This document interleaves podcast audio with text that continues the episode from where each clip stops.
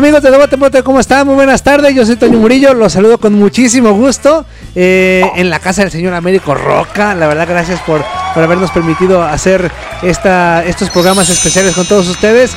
Y bueno, también ya observaron a qué invitadazo tenemos el día de hoy, una leyenda también de la, de la lucha libre. Pero antes saludo con mucho gusto a mi siempre inseparable amigo, ya de, de mil batallas, el Ben Jonathan Chávez. ¿Cómo estás, amigo? Y las que faltan. Y las que faltan. Y las que faltan. Exactamente. Bueno, pues muchas gracias, bienvenidos sean todos ustedes a De Bote en Bote. Recuerden que estamos todos los martes, todos los martes estamos transmitiendo De Bote en Bote. Y en el transcurso de la semana no dejen de perderse las cápsulas que tenemos eh, para todos ustedes. Pues muchas gracias porque Naomi está aventándose las lucha news, Sí, ¿no? ¿Qué claro. tal? Las lucha news, ahí vamos a tener unas Tú ahí recuerdos. los del recuerdo, Ajá. los luchadores que han marcado. Y sabes qué? que está interesante porque no solamente son luchadores, sino eh, de todo vamos a tener ahí en, en esta sección. Y bueno, gracias al equipo de producción, pero sobre todo a ustedes que están siguiendo este programa, Toño. Efectivamente, también por ahí hay manos a manos en la semana, entrevistas eh, con distinto perfil, ¿no? Eh, en la página de Facebook de De Bote en Bote.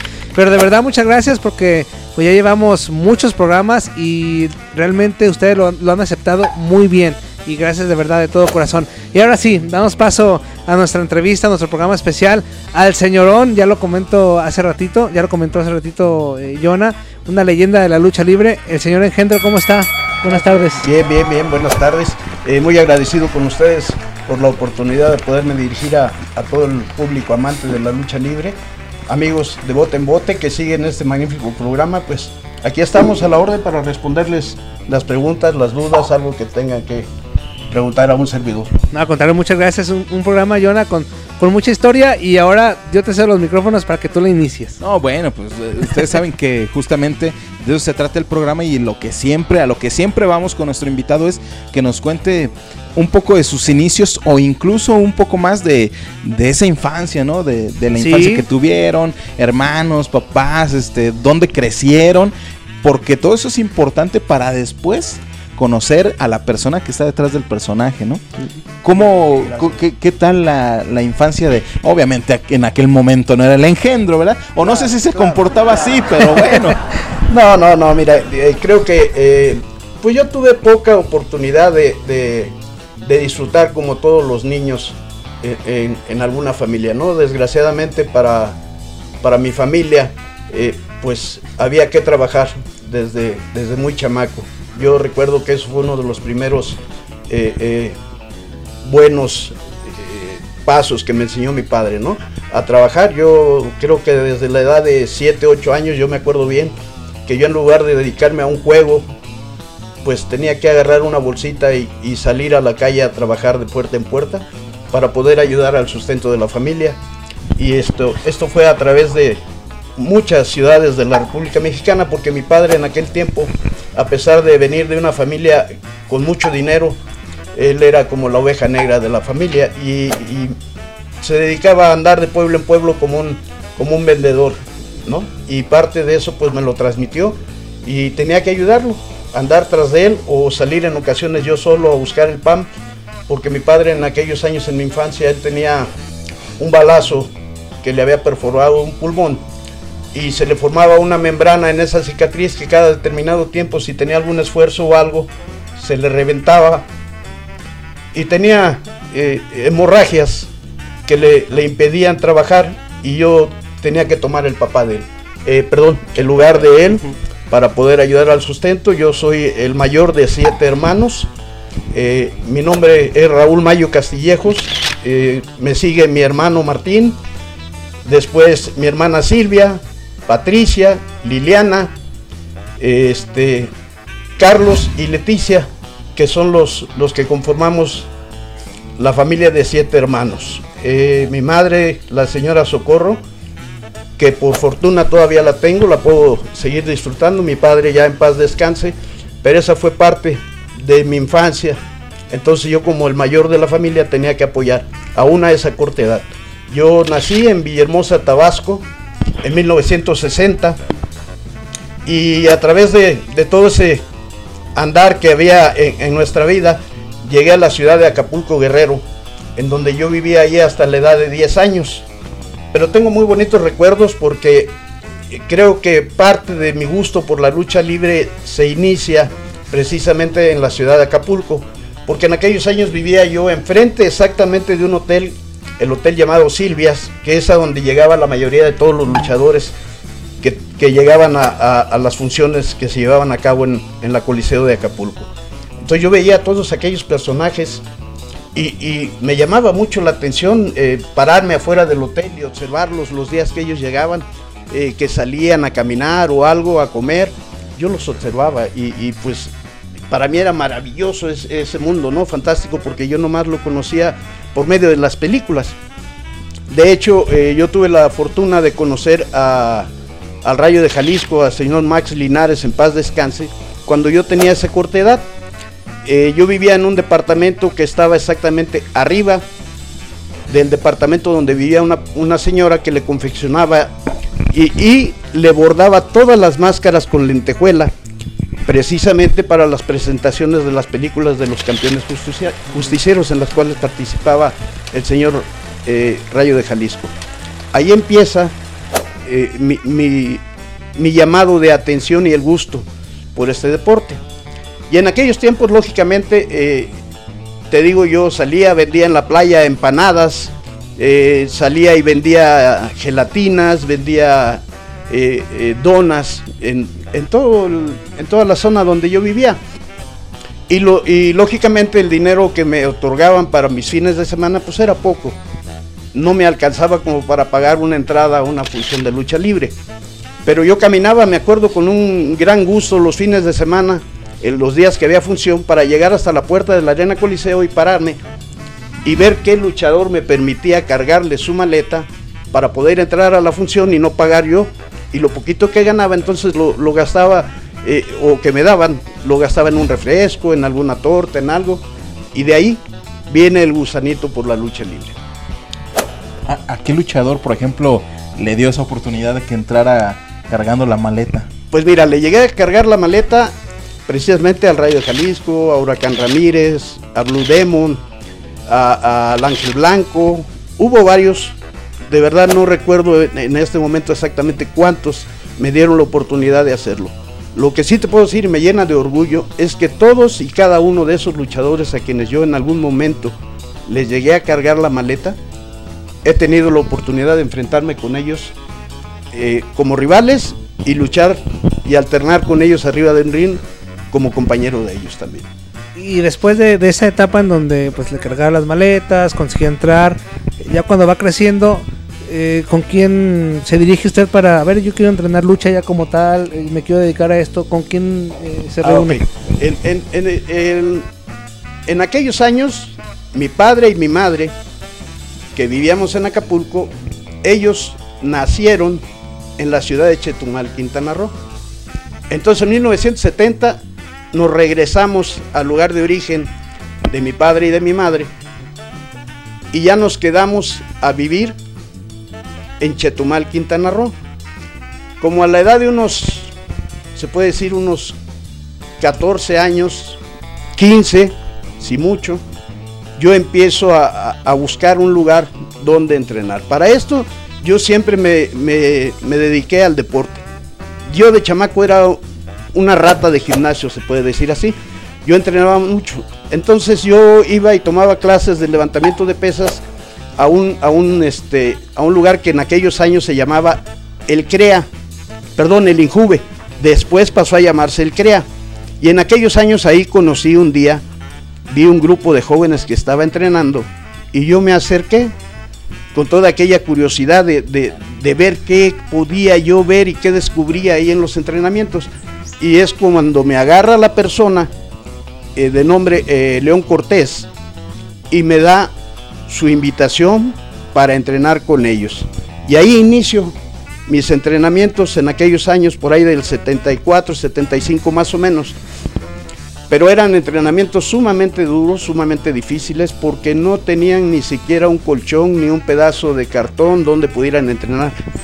Entrenábamos encima del zacate. Cuando caíamos, a veces nos agachábamos y recogíamos alguna piedrita, algo que hubiera que nos lastimaba cuando caíamos. Y al finalizar, queríamos correr a, algún lugar donde nos pudiéramos echar un poco de agua encima, porque el escosor de, la hierba en, tu cuerpo te quemaba, te, dolía, te lastimaba, pero al día siguiente ahí estabas. Entonces me gustaba. Al paso del, tiempo, eh, alguien viendo mi interés por aprender la lucha libre me recomienda un lugar que era eh, la Arena El Santo, allá en Chetumal, Quintana Roo, donde el dueño de la arena, un luchador, Luis Narváez, eh, mejor conocido como Sombra Azul, me acepta en su grupo y entonces eh, empiezo a entrenar ya un poquito más en forma, ¿no? me permitían entrenar abajo del ring y ya los últimos minutos subíamos un cuadrilátero y pues nada más era para que los avanzados pasaran sobre ti y te utilizaran como, como un, un sparring, ¿no? Te, agarraban para, para demostrar lo que ellos sabían, lo que ellos tenían y olvídate, eran unas golpizas que nos daban, pero a mí en lo personal me gustaba. Me gustaba y, él fue quien en 1976 me da la oportunidad de debutar ya eh, profesionalmente a un cuadrilátero antes de llegar a ser eh, el engendro, ese nombre que, lo catapultó a grandes cosas en la lucha libre, tuvo otros dos o tres nombres, dos, dos o tres personajes, ¿verdad? Así es, mira, en 1976 yo debuto como Mr. Bengala. Eh, cabe mencionar que mi primer lucha fue con un, joven de nombre eh, La Silueta Roja, que me dio la golpiza de mi vida. Tal que cuando yo bajé del ring, lo enfrenté y le dije, a ver, ahora pégame como me pegaste allá arriba. Y en realidad todos los que me, escucharon se rieron de, la audacia que yo había tenido. Pero yo te voy a decir una cosa, en la lucha era mi primer lucha. Yo nunca de, joven fui una persona peleonera, ni mucho menos, porque en mi casa nunca me enseñaron eso, pero yo era un tipo que en la calle sabía meter las manos y tan lo sabía que había tenido muchos pleitos los cuales nunca busqué, pero siempre salí victorioso. Desgraciadamente creo para mi formación no hubo alguien que en aquellos momentos me ganara en una, en una pelea callejera. Entonces cuando yo vi esa acción de la silueta conmigo arriba del ring, yo dije, no, aquí me pegaste porque tú sí sabes. Yo no, es mi primer lucha, pero aquí abajo quiero que me hagas lo mismo porque aquí te acabo. Y, te vuelvo a repetir, todo el mundo se rió conmigo y me dijeron, ¿sabes qué, chamaco? Sigue entrenando, sigue practicando y algún día vas a poderte defender. Y eso hice, seguí practicando, eh, seguí luchando. De ahí Mr. Bengala cambia su lugar de residencia de, Chetumal, Quintana Roo, a Cancún, donde mis padres eh, en aquellos años había como gobernador de Quintana Roo al señor Jesús Martínez Ross, eh, mejor conocido como Chucho, Chucho Martínez. Entonces, él le otorga a mi papá porque habían sido compañeros de escuela, tenían amistad de, aquellos años. Mi padre, te digo, provenía de una familia bastante conocida, que es la familia Mayo. Mi abuelo había sido tesorero de gobierno en Quintana Roo más de veintitantos años. Entonces, mi padre tuvo buena escuela, él estudió en la Escuela Naval de Veracruz, pero por ser la oveja negra le gustaba andar por fuera. No tenía necesidad de hacerlo, pero él así quiso y así nos creció. Entonces, en ese año, el señor gobernador le regala a mi padre una patente para un restaurante y un terreno en el cual tuvimos que meter como 28 camiones de volteo llenos de arena para poder rellenar ese hoyo que había en ese terreno y empezamos la construcción de un restaurante el cual tuvimos eh, eh, trabajando la familia como 27 años en Puerto Juárez, Quintana Roo.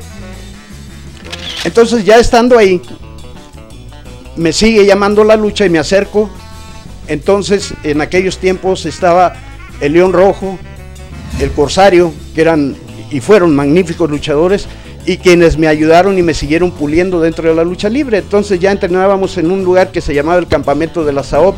Ahí nos daban permiso de que en las tardes entrenáramos, pero igual eran unos entrenamientos que de verdad no se los deseo a nadie, o tal vez se lo puedo recomendar a muchos si en realidad quieren tener un aprendizaje como el que yo tuve. Entonces, hasta 1980, Mr. Bengala radica en Cancún, Quintana Roo, eh, con grandes eh, luchadores de aquella época. Eh, te puedo hablar del espartano, del irlandés, del torbellino maya, del comodín, quien después se convirtió en uno de los supersónicos. en el pabellón, pabellón azteca, junto con Raúl Copetes Guajardo, que eran la pareja, perdón, Raúl Copete Salazar, que eran la pareja de los supersónicos en el pabellón azteca en aquellos años. Entonces ahí luchaba yo con todos ellos. Carlos García, que es uno de los magníficos maestros reconocidos en el estado de Yucatán como el mejor luchador yucateco en, la historia. Eh, para aquellos años iba mucho a luchar un compañero que luchaba como Saeta Veloso, el piloto suicida. Él inició en aquellos años en Naucalpan. Iba y luchaba mucho en Cancún. Hicimos una amistad. Él me invita a trasladarme hasta Ciudad Juárez. En esos tiempos yo en Cancún trabajaba ya en la judicial. Ya tenía yo pues casi los 20 años. Y por invitación del samurái yo me voy con él a la ciudad. De, eh, luchamos eh, jueves eh, en Cancún, viernes en Mérida y como no hubo permiso para mí en la judicial, me escapé, dejé la patrulla estacionada en la central de camiones de Cancún y me fui buscando aquello que todo mundo quiere, ¿no? Aprender un poco más. Porque para esto, eh, regresando un poquito, eh, yo había conocido al negro Casas en una de sus incursiones que hacía a Cancún y él me invitó a irme a México y yo le dije, no, no puedo. Todavía mis conocimientos no son como para trasladarme a México y trabajar. Y me dijo, claro que sí. Te veo luchar y te veo madera para esto. Y le dije, no, todavía no, no me animo.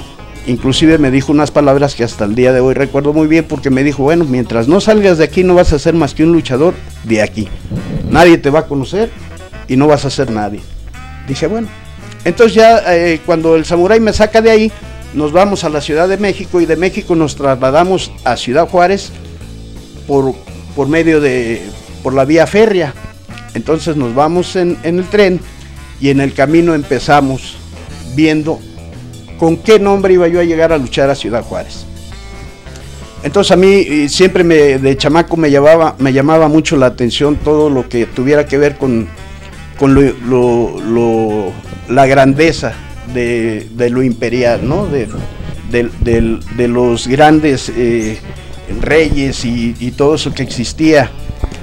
Y, y ahí se me ocurre el nombre de imperial tomando, tomando ese, ese punto. Pero ¿qué le pongo de imperial? Decíamos, y le decía yo al samurái, digo, oye, mi Ernesto, y si llego y lucho como el imperial, me decía, no, no, como el imperial nada más, hay que buscarle algo más, ¿y qué le pones?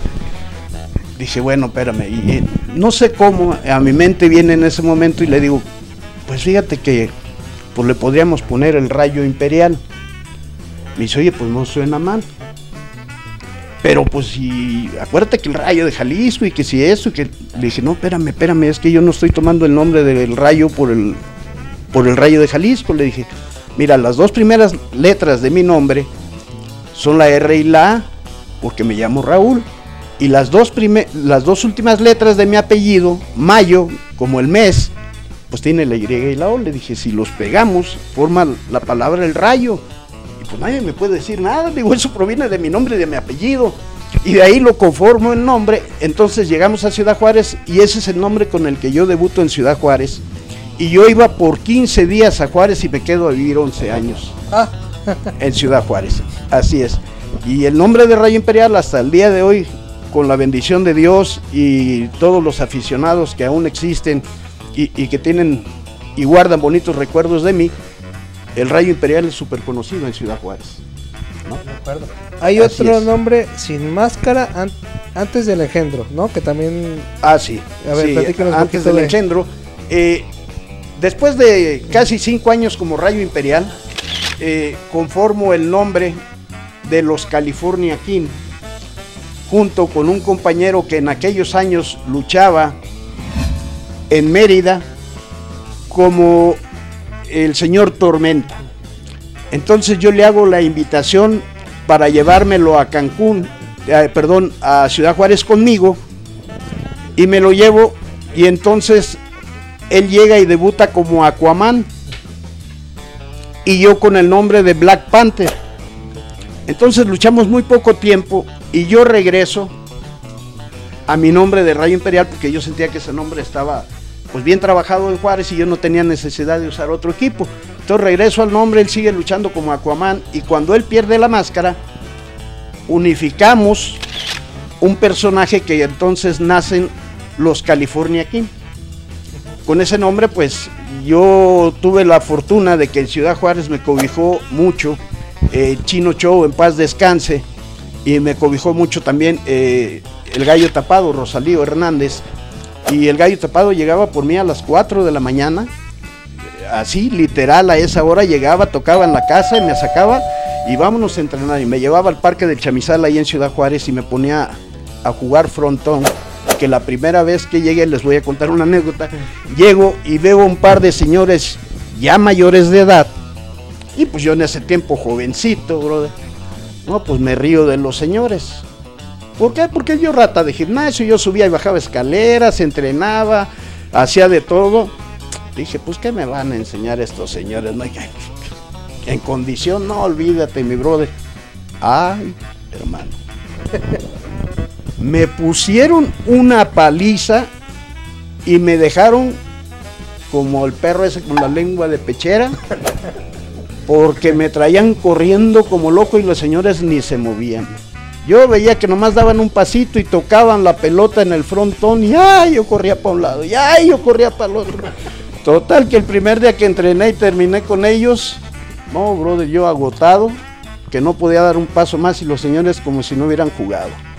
Y me decía el gallo tapado y se ría, ¿qué pasó, mi muchacho? ¿Cómo estás? Le dije, no, mi hermano. Mis respetos para estos señores. Y me dijo el gallo tapado, bueno, pues esta es tu primer clase, porque aquí vas a venir todos los días.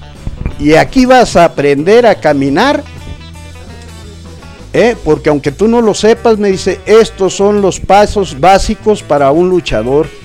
Y aquí vas a aprender cómo caminar arriba de un ring y a estar parado perfectamente arriba del mismo.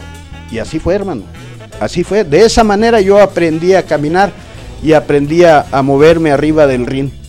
Y lógicamente fui agarrando más, más condición porque pues lógico, al paso del tiempo, pues me fui acoplando al juego. Nunca le gané a esos señores mis respetos y mi admiración para ellos y, sobre todo mi agradecimiento, porque si no hubiera sido por ellos, no sé qué hubiera sido de mí. Pero ellos me ayudaron mucho, cuando menos en esa formación, en esa parte eh, que complementa al luchador. De ahí en fuera, el gallo tapado me llevaba a un gimnasio y me hacía que yo tuviera cinco cinco, este, eh, ¿cómo le llaman? Ay, se me fue en este momento. Eh, cada, cada ejercicio para mí eran 60 abdominales para empezar el entrenamiento. Pero eran cinco series, esa es la palabra correcta. Cinco series de 60 abdominales cada una, que eran 300 abdominales en aquellos años y después todo lo que, lo que venía después de eso, eso era para calentar. Así es que me ayudó muchísimo. El gallo tapado, el chino show, los dos me protegieron. El chino show me llevaba entonces a luchar en aquellos años a todo lo que era el interior de Estados Unidos. Y el gallo tapado a lo que era Torreón, Monterrey, Laredo. y él me incursionó en todo esto y en esos años pues yo luchaba con todos, con todos los estrellas, porque tuve la fortuna de que era yo bien aceptado por las empresas y, bien cobijado en cuestión de un buen lugar. Entonces, de ahí, de ahí nace eh, California King. Eh, tuvimos grandísimas luchas, grandes encuentros en, en la ciudad de, este, de Laredo. Por cierto, tuvimos una anécdota muy fuerte. peleamos contra el gallo tapado y el guerrero, el guerrero eh, azteca, que era un, uno de los grandes luchadores en aquellos tiempos y muy queridos los dos en, en Laredo. Y les dimos tal golpiza que antes de que terminara la función teníamos el ring lleno de sillas de lo que la gente nos aventaba a mi pareja y a mí porque estaban muy molestos en la manera en que estábamos tratando a sus ídolos. Eh, pero fuertísimo, en un momento dado que logramos bajar del ring y querer correr a los vestidores. Un tipo se paró enfrente con una pistola en la mano sin querernos dejar pasar. Las sillas se, seguían volando. Bueno, fue llegar al, al vestidor fue algo completamente titánico, porque no sabemos de qué manera el miedo, te lo juro, que teníamos nos hizo llegar. Una vez dentro de los vestidores la gente trataba de tumbar la puerta para golpearnos a nosotros. Días después que regresamos, nos comentaba una persona de ahí, lo que ustedes hicieron la última vez que lucharon aquí, dice, ese coraje que la gente demostró para ustedes, nada más lo habíamos visto con los gemelos Diablo. Y la verdad que, que habernos eh, hecho ese tipo de comparación por nuestro desempeño arriba del ring, pues para nosotros nos llenó de orgullo, pero al mismo tiempo teníamos temor de salir nuevamente. Sí, o sea, qué miedo, ¿no? pero qué halago, ¿no? Sí, sí, sí, sí, bastante. Y teníamos muchísimo miedo de salir nuevamente ante, ante el público de ahí de, de, de Laredo, porque decíamos, ¿y si nos atacan? ¿Y si nos pegan? ¿Y pues qué hacemos? Sí. Pero creo que como rudo es parte de tu trabajo, ¿no? El lograr lo que nosotros logramos en su momento, pues era lo que, lo que te llena como, como un rudo. Eso quiere decir que estás haciendo bien tu trabajo y que estás respondiendo a lo que la, la gente pide. Viene después el engendro, ¿no? Así es, el engendro ya viene mucho tiempo, eh, eh, algunos años después, porque California King, de hecho, fue el primer nombre con el que yo trabajé para, en aquellos años, la empresa mexicana de lucha libre, hoy, hoy Consejo Mundial de Lucha Libre. Yo llego en 1985 como California King y hago una corta temporada en la Arena México porque eh, un luchador sombras, eh, eh, Sombra Azul de, de Puebla me, de- me lastima mucho una rodilla y eso no permite que yo siga trabajando para la empresa y inclusive dejo algunas fechas tiradas porque las últimas que me presenté el dolor que yo sentía no me dejaba desempeñarme arriba del ring y yo pido por favor a Juan Herrera que era el programador en ese tiempo en, en la empresa mexicana de lucha libre que me permita regresarme a Ciudad Juárez regreso a Ciudad Juárez y en ese corto descanso que tengo para recuperarme y todo, pasan los años. Yo ya no quise regresar, aún con la invitación de- del consejo, no quise regresar de nuevo con ellos y en ese momento es cuando 1989 eh, nace el personaje del engendro. ¿Había un motivo en específico por qué no regresar con la empresa o era solamente porque a lo mejor estaba más cómodo en Ciudad Juárez? Pues creo que era eh, parte era la comodidad de, de estar en Juárez. eh, otra era que yo decía, bueno, yo ya llegué, ya toqué el consejo. eh, de hecho, mi primer lucha de campeonato mundial la hice en el consejo con, con Kiss de Tijuana. Fue mi primera en la Arena México. Eh, mi primer lucha de campeonato mundial fue con él. La primer cabellera que yo perdí fue con Tony Salazar en ese tiempo. Entonces yo dije, bueno, yo ya llegué, yo ya pisé, ahora quiero tocar otras puertas. Y durante algún tiempo yo busqué llegar al toreo de Cuatro Caminos, a la Cueva de los Independientes, y no lo lograba porque muchos compañeros me ofrecían que me ayudaban y después de que se retiraban de donde nos veíamos, nunca recibí esa ayuda, ¿no? Entonces, en ese tiempo pasan esas dos cosas, el cambio, que hago el personaje de, de engendro y así nace tal cual es, y me voy a vivir a, a Tijuana, y- pero ahí tengo algunos problemas con alojamiento y en ese momento vivía una prima mía que ahora lucha como cristal eh, eh, en, México y en diferentes partes de la República y ella vivía en ese tiempo con, con Aristóteles, que era su esposo. Entonces ellos me dan seis meses para vivir ahí, o sea, no me dan seis meses, me quedo yo seis meses nada más a vivir ahí y es cuando tengo mi primer encuentro con Benjamín Mora, que por cierto, eh, la anécdota es que cuando yo llego y le pido trabajo y me pide mi nombre, le digo, yo lucho como el engendro, señor. Y se ríe en mi cara, se ríe en mi cara y yo me quedo muy serio, ¿no? Sorprendido, bueno, pues de qué se ríe. Y, le digo, amigo, ¿y- ¿y qué pasa? Me dice, no, amigo, dice, pues engendro. Dice, nombre tan feo, dice, ya no más falta que la semana que entra venga alguien y me diga que lo programe como el aborto, me dijo. No, no, no, en serio. Oye, que, que- que a propósito, en este momento si hay un luchador llamado Aborto. Fíjate, lo bueno, eh, eh, eh, te juro que no lo sabía, pero en aquellos años eso me sucede con Benjamín Mora, ¿no? Entonces, pues me da trabajo, aún con todo eso me da trabajo, creo que le gusta mi trabajo, esos seis meses trabajé bien, me sentí a gusto, pero decido regresar a Ciudad Juárez. Llego a Juárez y me encuentro a Tamba, Panchito, en paz descanse, y él es el que me hace la invitación para irme a trabajar al Toreo de Cuatro Caminos. Entonces yo le digo, mira, mi Tambita, honestamente le digo, tú sabes cuántos me han invitado a llegar al toreo, le dije, y pues siento como que se han burlado de mí porque eh, en aquellos años, no solo a mí, creo que a muchos luchadores eh, eh, existe aquello de que llega un luchador estrella, te ve, te platica contigo, te ofrece amistad y te dice, no, yo te ofrezco, yo te ayudo, yo te llevo. Y todo queda en eso, le dije, y eso ya, ya lo he pasado muchas veces y la verdad estoy cómodo, estoy bien aquí.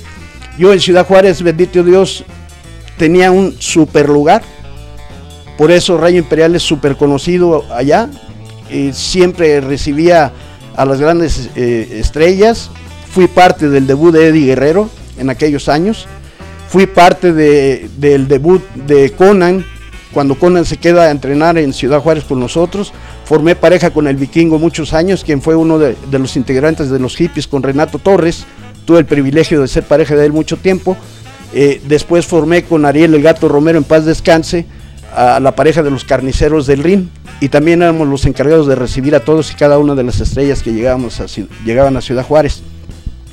Entonces me sentía en esa comodidad y, me dice Tambita, bueno, yo sí te voy a cumplir, yo te voy a llevar a México, dice, me gusta cómo trabajas, te desempeñas bien. Me dice, dame unas fotos y apunta un número de teléfono que te voy a dar. Entonces le doy las fotos que me pide, le eh, apunto el número de teléfono y me dice, el lunes a las 2 de la tarde quiero que me llames a la oficina. Este número que te estoy dejando es de la oficina. Te lo juro que yo lo tomé como algo simple. No, no, ni es cierto. Y así quedaba. Total que el día de que tenía yo que hacer la llamada el lunes, me dice mi esposa, oye Raúl, dice, ¿y no le vas a hablar a tu amigo? Dije, ay vieja, le dije, pues si siempre, siempre han jugado conmigo y me han, me han cotorreado, le digo, ya me siento así como burla para ellos. Me dice, bueno, pues no pierdes nada, llama. Total, que agarro el teléfono, hago la llamada a la Ciudad de México y grande fue mi sorpresa que cuando me contesta eh, estaba el foquito en ese tiempo en, la oficina junto con Bad Blue y, y, otro muchacho de eh, Amezcua. Me recibe la llamada y me dice, ¿quién habla? No, pues, fulano de tal. Oiga, Fis, que quiero hablar con... Ah, sí, espéreme, está esperando su llamada. Dije, ah, caray. No, esto sí es broma, dije. Y no, me contesta, Tambita Cabechilla, ¿cómo estás? Porque yo soy muy conocido bajo ese sobrenombre, el Cabechilla, ¿no? Cabechita, qué bueno que... ¿Por qué? Porque sí, efectivamente ya, ya, me había tocado en algunos lugares y todo el mundo lo, reconoce. Sí, sí, sí, sí, yo creo que dentro de la, de la lucha libre, si preguntas tal vez por Raúl Mayo, a veces por el engendro, no, pero si le preguntas a alguien por el cabechilla, todo el mundo me identifica, todo el mundo sabe de quién hablan, ¿no? Entonces ya me contesta Tambita, cabechilla, qué bueno que me hablaste, oye, mira, no, hombre, yo pensé que me ibas a quedar mal, te he recomendado mucho, es más, ¿sabes qué? Te voy a pasar al señor Maines para que platique contigo, te tengo una sorpresa. Cuando él me dijo eso, yo todavía en mi cabeza tenía eso de, está bromeando, me está bromeando, no puede ser. Cuando escucho la, señor, la voz del señor Maines, me dice, señor Mayo, desde la primera vez que hablé con él, su trato conmigo fue de esa manera. Señor, Mayo, dice, quiero que sepa que Tambita lo ha recomendado ampliamente y quiero ofrecerle trabajo. ¿Cómo ves si trabaja usted conmigo? Dije, pues sí, sí, me gustaría. Dice, bueno, pues no, no se diga más. Dice, mire, como usted viene de Ciudad Juárez, la primer plaza de, eh, de, mi empresa, para usted sería eh, Querétaro. Entonces lo espero el día 5 de noviembre, que es martes, en Querétaro. Ahí va a empezar usted a trabajar conmigo y ya ahí platicamos. Pero no me vaya usted a quedar mal. Déjele paso a Tambita. Y ya me pasa y me dice Tambita, cabechilla, ya viste, ya estás dentro, no me vayas a fallar. Y, pero te he recomendado como no tienes idea. Le dije, no, sí está bien, no te preocupes, te lo juro, pero yo estaba como en shock, ¿no? Yo contestaba y todo, colgué el teléfono y me quedé haciendo la sala. Y dice mi señora, ¿qué pasó? Dije, oye, pues que empiezo el día 5 de noviembre. Dice, oye, pues ya faltan como 15 días. Pues sí, le digo, ¿y tan rápido? Pues mi brother efectivamente así fue. Llego el 5 de noviembre a Querétaro y es mi debut para la Cueva de los Independientes en esa fecha. Lucho enmascarado y siento que mi desempeño fue el peor de mucho tiempo. Tanto así que cuando yo termino de luchar, subo y llego a la oficina de ahí de la arena, toco, me, hable me abre el señor Maines y me dice, ¿qué pasó, señor Mayo? ¿Cómo le fue? Le dije, ay, señor, le voy a pedir un favor. Si gusta darme usted cuando menos mi pasaje de regreso, yo me voy a Ciudad Juárez. Me dice, ¿cómo? Le dije, sí, señor, la verdad yo siento que no. ¿Que no qué? Me dice. No, pues que no, no la hago, señor. Me dice, ay, dice, oiga, dice, le voy a pedir un favor, dice, ¿ya entró usted al camerino? Le dije, no, señor, viene directo con usted. Ah, dice, pues hágame un favor, váyase a los vestidores y pida usted una lista que hay ahí, chéquela, véala y después regresa usted para acá conmigo. Pues ahí voy, pido la lista, la veo, oh sorpresa. Estaba ahí marcado. Martes, Querétaro, mi inicio. Miércoles Celaya, jueves Toluca, viernes Arena Nesa, sábado Cuernavaca, domingo Toreo, lunes Puebla. Y martes regresaba yo a Querétaro. Dije, wow, toda la semana. Y en un lugar muy bien de programación. Wow, pues ya me regreso a la oficina y me dice el señor Maines, ¿qué pasó señor? ¿Ya vio la lista? Le dije, sí señor. Pues, pues como usted verá, trabajo tiene. ¿Qué le hace falta? Dije, no, pues nada, señor.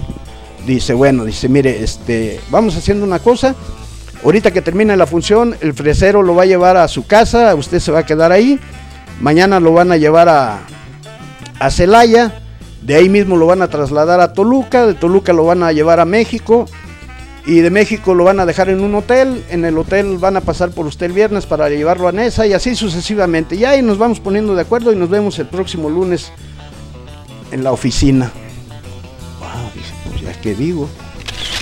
ya no puedo decir nada. ¿Con, ¿Con quién fue el, el debut en el toreo? ¿De compañero, de rivales, se acuerda? Sí, mira, en una esquina tuve al Indómito, tuve al doctor Wagner de pareja y tuve como contrario a los más fuertes luchadores que yo he tenido dentro de este hermoso deporte, que son los villanos.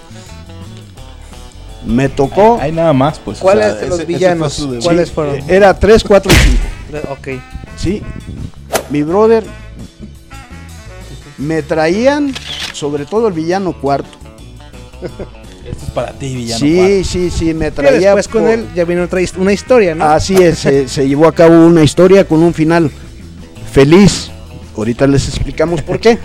Eh, eh, el, el, villano me traía como si estuviera, eh, creo que, queriendo hacer un, una milanesa conmigo.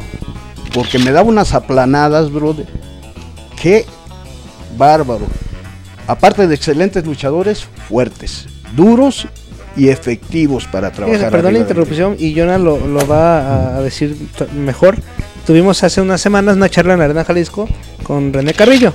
Y también René Carrillo coincide con usted, dice, los villanos, dice, qué bárbaro. Y cuenta de una acción, ¿te acuerdas, Jonah, que decía que él solo se estampó en el poste, un villano, sí. sin meter mano, nada. Sí, sí, sí, y dice, yo ahí me quedé como de, sí. como que abierto, ¿no? O sea, de la fortaleza que tenían los villanos. mira, el, los villanos tenían algo.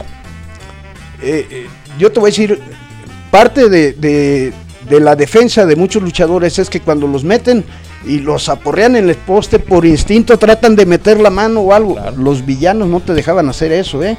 No, no, los villanos te agarraban de la cabeza y te llevaban directo y no te soltaban hasta que no tronabas en el, en el poste, hermano. O sea, eran rivales difíciles, duros, pero de mucho aprendizaje, de mucho aprendizaje. Entonces con ellos fueron, fueron mi, mi, mi primer lucha, la de debut en el terror de cuatro caminos, que por cierto, eh, Wagner me dijo ese día en la esquina, yo creo cuando vio la magnitud de la, de la rudeza que tenían en contra mía, me decía, oye, ¿tienes problemas con los villanos? Le dije, no, ninguno. Me dice, pues a la hora que quieras le entramos. Y le dije, no, no, no, me encanta, me gusta. Uh, brother, a mí los raquetazos toda la vida me han, me han gustado, ¿eh? Olvídate, le dije.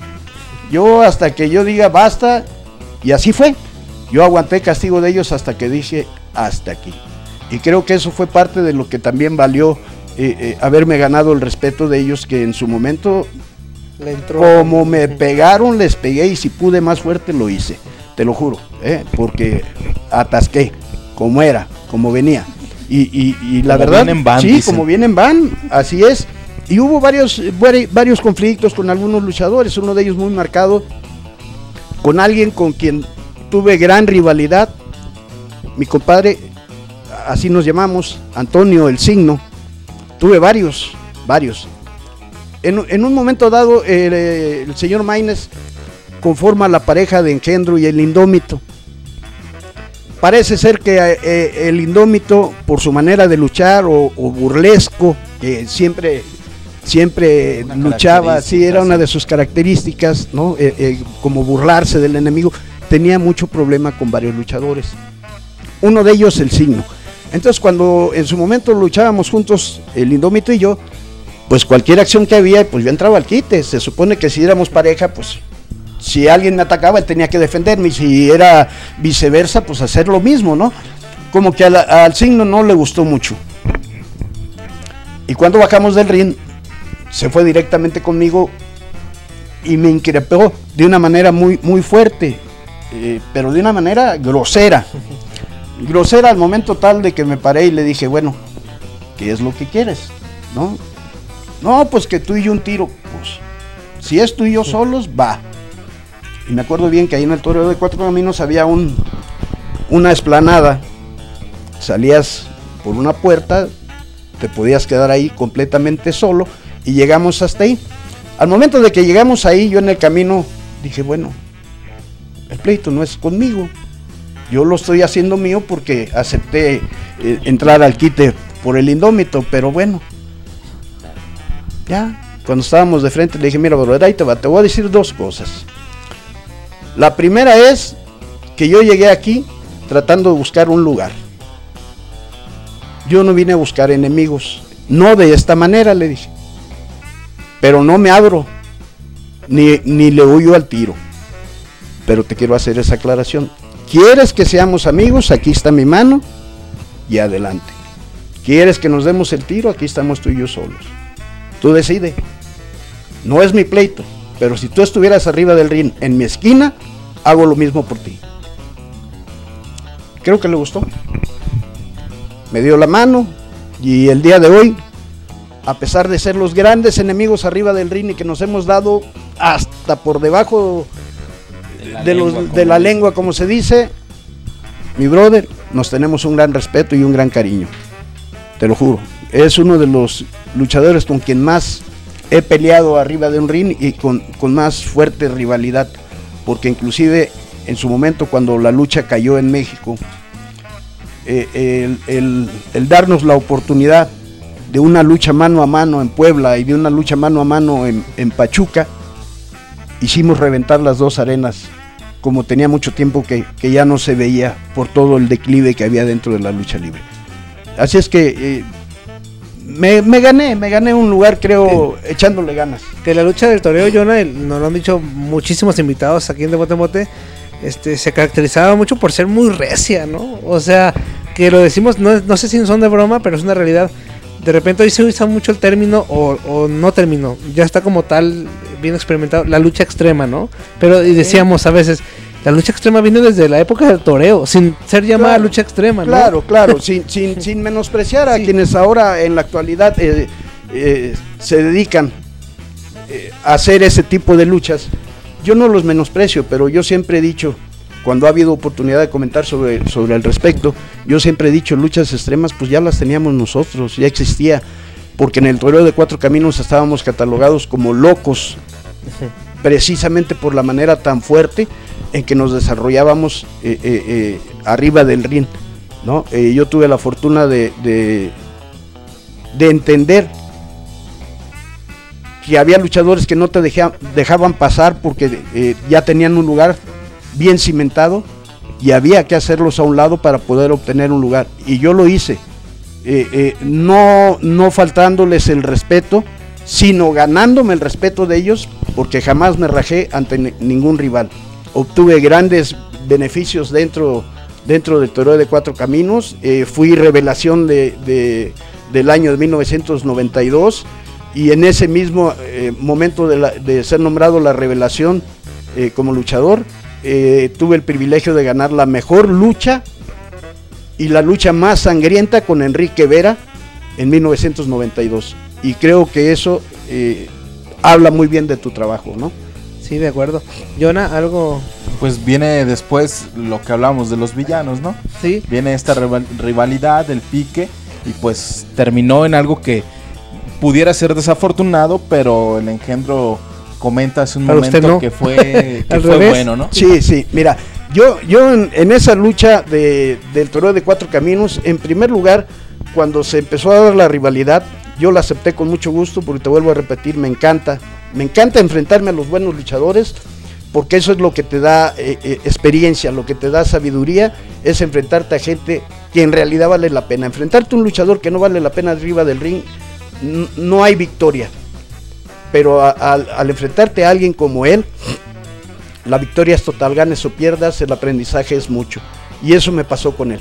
Yo perdí eh, la máscara deportivamente hablando, lo acepto, lo reconozco, lo he dicho toda la vida, pero mi villano, no sabes cuánto te he agradecido esa lucha. Porque gracias al haber perdido la máscara ante un grande como tú, me dio la oportunidad de que la gente conociera al verdadero engendro que llevaba yo adentro. Y ese es el que me mandó al lugar donde el público me puso. No me puse yo, me puso todos los aficionados a este gran- grande y hermoso deporte de la lucha libre. Todos ellos me pusieron en el lugar hasta donde el engendro llegó y lo logré. Lo logré porque lo busqué y luché por él y creo que aún me queda mucho por aprender. Pero satisfacciones muchas se dieron gracias a esa fatídica noche para la máscara del engendro. Pero para el personaje del engendro, gracias porque me catapultó. De ahí vinieron todas las grandes cosas para el engendro. Porque hay historias al revés, ¿no? En donde pierdes la máscara y desafortunadamente la carrera se va en pique. Así Este, es. Pero hay otras, por ejemplo, yo recuerdo una rápida, la de Conan, que, la pierde y, y se va Y para arriba. se va para arriba. Un caso más actual, Choker. Sí. Pierde su máscara y vamos para arriba. También. Y usted, eh, ojalá lo, lo pueda contar. Sí se sentía con. Sí se sentía a gusto con la máscara. O sea, ya, ya platicó que cuando la pierde, pues salió el verdadero engendro. Pero con la máscara se sentía cómodo. O No, fíjate que no. Yo, yo siempre creo que desde mis, in- de mis inicios, eh, el luchar con máscara, al paso del tiempo entendí y comprendí que yo era como tener un perro encadenado. Eh, no, no, no podía yo desenvolverme arriba del cuadrilátero. Eh, esto lo veía en los entrenamientos. Los amigos me decían, oye, engendro o cabechilla, ¿sabes qué? Tú no eres para luchar enmascarado. ¿Por qué no luchas así? La cara que tienes, la expresión, tus gestos, eh, es completamente de un rudo, porque para esto, antes de, de ser engendro, yo había luchado toda mi vida desde mi debut como técnico. ¿no? Rayo Imperial eh, se convirtió en rudo, pero Rayo Imperial trabajó muchos años como técnico. Y fue en un entrenamiento precisamente en Ciudad Juárez donde alguien me invita a convertirme en rudo y a probar esa faceta. Y el día que lo hice descubrí que ese era mi lugar. Entonces, eh, el haber luchado sin máscara, después de haberla portado, me, dio a entender que exactamente ese era mi problema. Mi problema era la máscara. Fuera de ella me siento como un pez en el agua, eh, me distribuyo como yo quiera arriba del ring. Y te digo, gracias a Dios me he sentido hasta el día de hoy, con más de 44 años dentro de este bonito deporte, un ser muy afortunado porque he estado con grandes luchadores, me he enfrentado con luchadores que en algún momento de mi infancia los vi como los grandes ídolos y el único, el único, y lo digo claramente que se me escapó así, fue el santo, el padre, sí, el cavernario Galindo. Pero de ahí en fuera, Solitario, Aníbal, Rayo de Jalisco, Huracán Ramírez, este, Renato Torres, Wagner, uh, Wagner, Ángel Ángel Blanco, Blanco. Marcus. No, no, no, no, no, no, no. Tengo esa gran fortuna de haberme enfrentado a todos esos grandes señores, hijos, y con la, y con la dinastía del, del, del Rayo de Jalisco, que fue uno de mis, eh, uno de mis primeros, eh, eh, eh, de mis primeras satisfacciones enfrentarlo arriba del ring. Llevo la, tercera generación, que es Rayman, y que también he, tenido luchas mano a mano con él, como también con mi gran compañero y, amigo el Negro Navarro, que también he tenido magníficas luchas con él, y, todo el mundo lo, lo trata como un gran maestro, y yo lo traté como lo que es arriba del ring, un digno rival, y con todo respeto. Hay, hay heredero del engendro. Sí, eh, voy a ser honesto, el nombre del engendro Junior se lo presté a una persona. eh, desgraciadamente, fíjate que parece, parece mentira, pero desde el día que yo le presté el nombre del engendro, parece ser que en lugar de pegarnos más, nos hemos alejado un poco la amistad. No sé por qué, yo creo que nunca he sido mal amigo de nadie menos con él que me ofrecía prestarle mi nombre porque no se lo vendí. ¿Sí? Es prestado. Y tengo a un joven al que yo personalmente entrené más de dos años, día tras día. Nada más descansábamos los domingos. Día tras día lo entrené más de dos años en, en la ciudad de Mérida, Yucatán, quien ahora ostenta el nombre del hijo del engendro. Ok. Ya casi nos, nos vamos, desafortunadamente nos queda cortito una hora, y, pero... y rápido, eh, rápido, Ajá, a porque Américo, el señor Américo Roca me comentaba eso.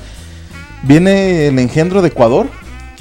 Eh, así es, mira, esa es una de las grandes satisfacciones que he tenido.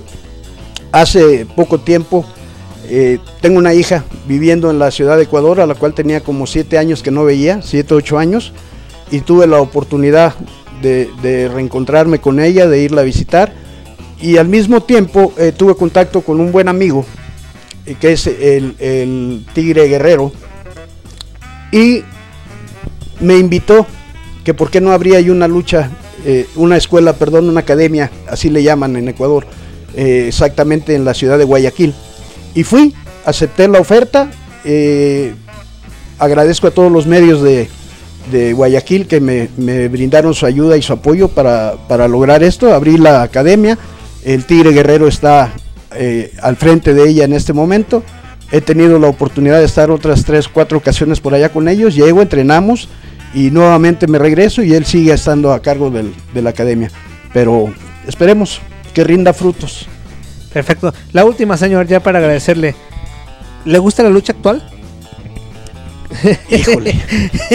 Ahora sí lo pusiste. ¿Le gusta el talento actual? Este, ¿Qué le falta? ¿Qué, n- qué Mira, no? A ver, eh, échele. sí, sí, no, dígalo. no. Así como, as- así la, la rudeza que lo caracteriza.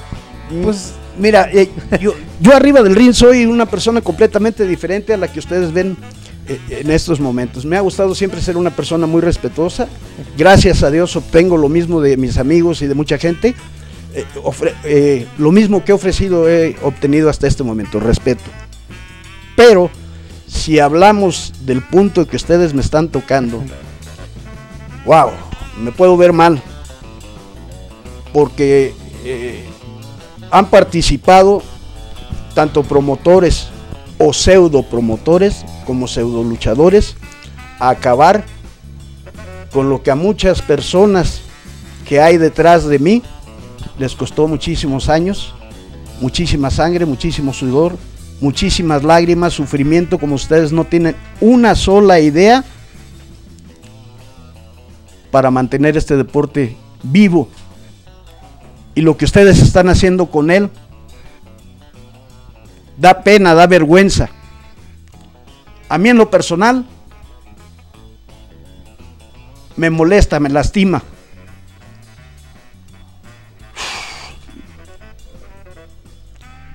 Esto es algo que yo he amado toda mi vida y que siempre voy a defender. Admiro a los jóvenes que tienen el valor de, de echar esos mortales y todos esos brincos, pero si ustedes se ponen a ver cómo debe de ser, eso ya existía hace muchos años. Ha habido muchos luchadores aéreos que nunca denigraron nuestro amado deporte de la lucha libre. Los puedo llegar a justificar. ¿Cómo? Porque ustedes nunca han entrenado como entrenamos nosotros. Ustedes no sufrieron como nosotros sufrimos para estar donde estamos. Nos llaman viudas del toreo. Nos tratan de una manera despectiva. No nada más a quienes estuvimos dentro de la cueva de los independientes. También a los integrantes del Consejo Mundial de Lucha Libre los denigran ustedes. Pero no saben que ellos, al igual que nosotros y todos los que venían atrás, construyeron lo que ustedes están destruyendo. Antes no existían las redes, las cuales desgraciadamente ustedes utilizan para denigrar nuestro trabajo, cuando que las redes sociales se pueden utilizar para muchas cosas magníficas y maravillosas. Pero ustedes hacen de ellas una burla de nuestro trabajo y de lo que hicimos nosotros. Para quienes respetan esto, mi respeto para ustedes. Para ustedes que lo denigran, siéntanse a gusto entrando a luchar y saliendo para que después de terminar una lucha salgan del vestidor sin máscara, con una cerveza en la mano y se pongan a platicar lo que no deben platicar, porque esto se respeta. Esto es algo que cuesta mucho trabajo llevarlo arriba del ring, pero hay que hacerlo con dignidad. Hay que hacerlo como debe de ser. Y a ustedes se les ha olvidado eso, porque no han tenido un maestro que en realidad les enseñe esto. Ustedes han tenido pseudo profesores, gente vil que se dedica a robarles el dinero a ustedes porque no les enseñan lo que es la verdadera lucha libre. Esto implica mucho. Olímpica, grecorromana, intercolegial, para que puedan llegar a la libre. Y cuando lleguen a ella, respétenla. No la denigren más, por favor. No acaben con lo bonito que le pueden dejar a las siguientes generaciones. No sigan destruyendo más. Ese es el único mensaje que les puedo dar. Discúlpenme si a alguien ofendo con mis comentarios, pero es mi opinión muy personal. Y nadie me la va a quitar porque esto me ha costado haber dejado a mi madre. Y a muchos de mi familia. Y lo que he obtenido de la lucha libre, lo amo y lo respeto. Gracias y mil disculpas. No, no, no, se preocupe, al contrario, agradecemos nosotros como medio este pues el mensaje que acaba de, mandar a, la lucha libre en general. Y pues con esto llegamos al final, muy emocionados, de verdad, y muy agradecidos con usted, de que, con el señor Américo Roca, de que nos haya abierto las puertas de su hogar. Eh, pero en esa charla con usted, eh, primeramente por todo lo que nos platicó, por todas las enseñanzas que nos dio en estos, en esta hora pasadita de programa de bote en bote, de verdad, muchas gracias. Gracias. Gracias a Bote Bote, gracias a usted, amigo Jonathan, amigo Tony, para nuestro amigo que está detrás de las cámaras, mi agradecimiento y, de veras mil disculpas si con mis palabras ofendí a alguien, pero es mi sentir y es la verdad de la lucha libre. Al señor Américo Roca lo quiero, lo respeto, pero arriba del ring es mi gran enemigo y él lo sabe. Si lo tengo que golpear, si lo tengo que lastimar, lo hago. No importa. Abajo del ring lo sigo queriendo y lo sigo respetando, pero arriba no. Y eso es querer esto. Les doy las gracias a la oportunidad, amigos de Bote en Bote, a los seguidores que tienen ustedes, que tengan un excelente día. Mis respetos para ustedes, mil bendiciones. Su amigo el engendro. Pues eh, agradecer, ¿no? Cuando nace este, o mejor dicho, cuando se retoma el proyecto de, bote en bote, a final de cuentas eh, creemos como equipo que la lucha libre tiene un lugar muy especial como deporte, como espectáculo, pero también en la vida de cada uno de los que estamos integrados a esto. Y justamente este mensaje es de lo que se trata, ¿no? Hay muchísimas cosas que pudiéramos platicar y anécdotas que contar y, e incluso lo, estamos, lo hemos estado haciendo detrás de cámaras. Pero hay muchas cosas que se tienen que respetar y es el mensaje directo que, acaba de dar el, el señor Engendro, ¿no? Esto es lo que nos corresponde, el llevar a, la gente que nos sigue, a la gente que nos está viendo, que nos hace el favor de acompañarnos, este tipo de, mensajes, de emociones, y a final de cuentas se trata de transmitir. De eso se trata la lucha libre, ¿no? De, transmitir eh, energías hacia, hacia la gente que paga un boleto día con día, fin de semana con fin de semana, por ir a verlos desenvolver arriba del cuadrilátero. Justamente de esto se trata de bote en bote. Muchas gracias, síganos en nuestras redes sociales, Facebook, YouTube, eh, también estamos en Spotify con los, con los podcasts. Bueno, eh, gracias a todos ustedes por seguirnos, gracias al señor Engendro por, por, la, por las palabras, por, por ahora sí tal cual abrir su corazón, por quitarse la máscara delante de las cámaras de, de bote en bote y pues gracias también Toño pues por, esta oportunidad. Claro, por el aprendizaje que nos acaba de, de hacer y bueno, a nombre de toda la producción, encabezada por el ingeniero Jorge Calderón, el Fofo, Naomi, todo el equipo de trabajo de Bote en Bote, Jonathan, eh, su servidor Toño Murillo, les dice gracias por estar pendiente de nuestro trabajo. Esperemos que siga siendo de su agrado y vamos a seguir echándole muchas ganas para sacar programas con grandes invitados como el de esta semana. Así que de verdad, muchas gracias, señor, de nuevo. Esto fue de Bote en Bote. Buenas tardes y gracias por todo. Adiós.